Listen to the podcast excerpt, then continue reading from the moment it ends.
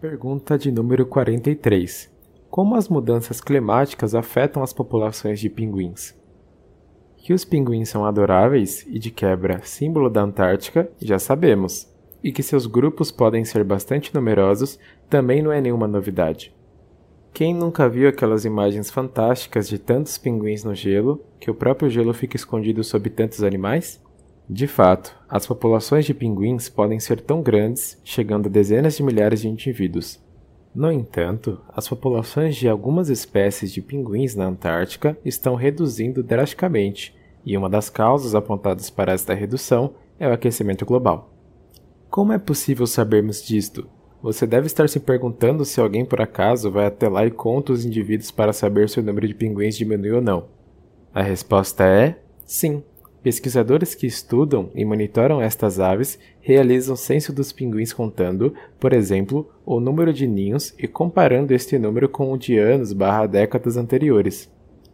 Contabilizados os números de ninhos ativos, isto é, com filhotes, sabe-se em média quantos pinguins passarão a integrar os grandes grupos, já que, com pouco mais de um mês de vida, os filhotes deixam os ninhos e já se aglomeram em creches.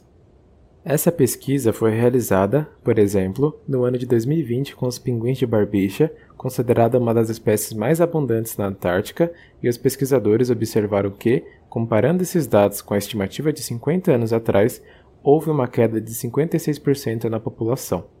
Uma outra pesquisa, publicada em 2019, constatou o declínio de populações de pinguins imperadores ao longo de três anos, e este fato coincidiu com o fenômeno do El Niño mais forte registrado para os últimos 60 anos, além de haver sido reportada, para a mesma época, uma redução drástica na cobertura de gelo.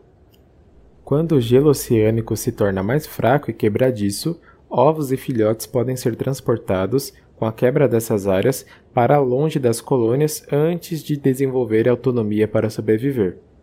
Uma outra consequência das mudanças climáticas e que comprometem as populações de pinguins é, pasmem, a chuva. Conforme o clima esquenta na Antártica, esse fenômeno passa a ser mais comum. Mas como a chuva pode ser uma ameaça aos pinguins? Na verdade, a chuva acaba sendo uma ameaça não aos adultos, mas aos filhotes, que ao ficarem encharcados, ficam mais suscetíveis a desenvolver hipotermia, ou seja, a temperatura do corpo diminui de forma perigosa, o que pode levar à morte. Temperaturas mais quentes também retêm mais umidade na atmosfera, causando mais neve, o que, por exemplo, ameaça os pinguins Adélia que procuram por superfícies livres de neve e gelo para criarem seus filhotes. Um outro aspecto é o distanciamento entre áreas de alimentação e reprodução dos pinguins. Com o aumento das temperaturas, o alimento fica cada vez mais distante das áreas onde os pinguins deixam seus filhotes.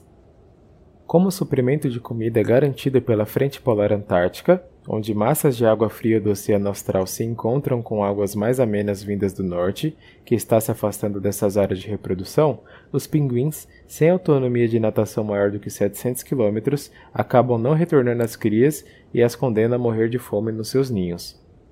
A redução na quantidade de comida afeta os já mencionados pinguins de barbicha e também outras espécies como os pinguins papua, vulneráveis à pesca excessiva que reduz suas fontes de alimento. O fato é que as mudanças climáticas afetam diretamente as populações dessas carismáticas aves símbolos da Antártica. Você acha possível repensar sua relação com o meio ambiente para evitar que essas e outras espécies de animais venham a desaparecer em um futuro próximo?